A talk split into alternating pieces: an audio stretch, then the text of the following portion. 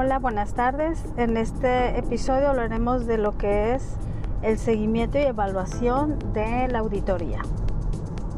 Ok, eh, después de realizar las actividades de una auditoría, el auditor senior, que es el líder del equipo auditor, emitirá una serie de documentos que informen de las conclusiones recabadas de esta misma.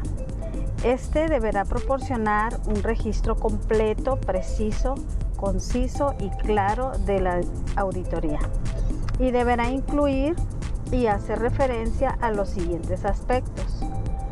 Los objetivos que tenía la auditoría, el alcance de la auditoría, concretamente la identificación de la organización y de las funciones o procesos auditados quién ha sido el cliente de la auditoría, la identificación del equipo auditor y de los participantes del auditado en la auditoría, fechas y ubicaciones donde se realizaron las actividades, criterios que han seguido en esta auditoría, eh, todos los hallazgos de la auditoría y las evidencias relacionadas a estos, las conclusiones obtenidas en esta misma una declaración del grado o nivel en el que se han cumplido los criterios de la auditoría, cualquier opinión que aún esté sin resolver entre el equipo auditado y el auditador.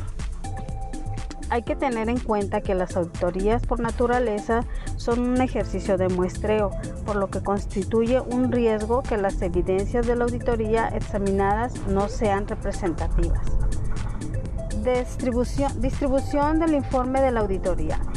ISO 19011 establece que el informe de la auditoría debería emitirse en el periódico de tiempo que se haya acordado previamente. Si se atrasa, las razones deberían de ser comunicadas al auditado y a las personas responsables de la gestión del programa de auditoría.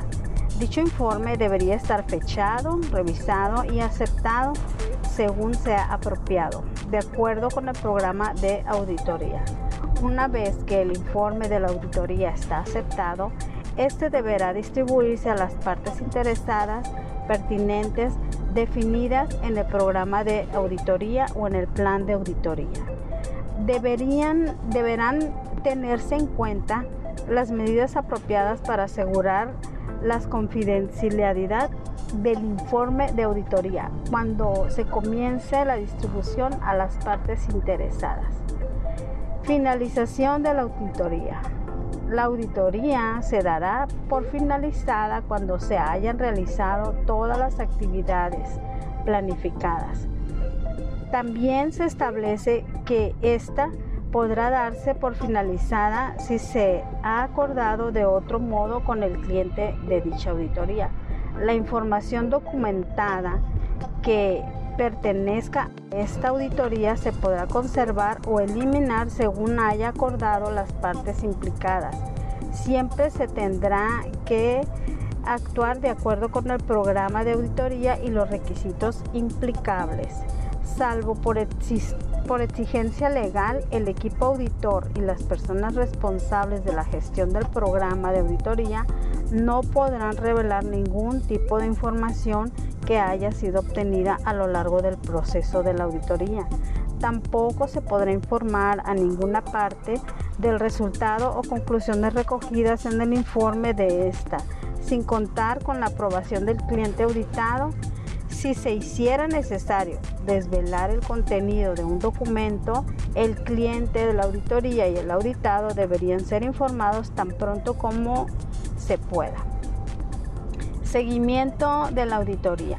En función de los objetivos de la auditoría, los resultados de esta podrán indicar la necesidad de llevar a cabo correcciones o acciones correctivas cuyo fin sea la mejora. Dichas acciones, por norma general, son decididas y emprendidas por el auditado en un intervalo de tiempo acordado previamente.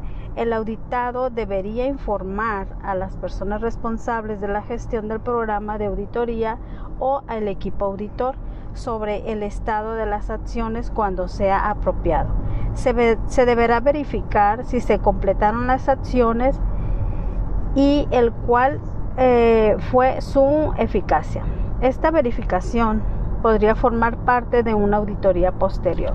Debería presentarse un informe con los resultados a la persona responsable de la gestión del programa de auditoría y al cliente de la auditoría para la revisión por la dirección. Ok, de mi parte es todo. Mi nombre es Lidia Ibañez. Hasta la próxima.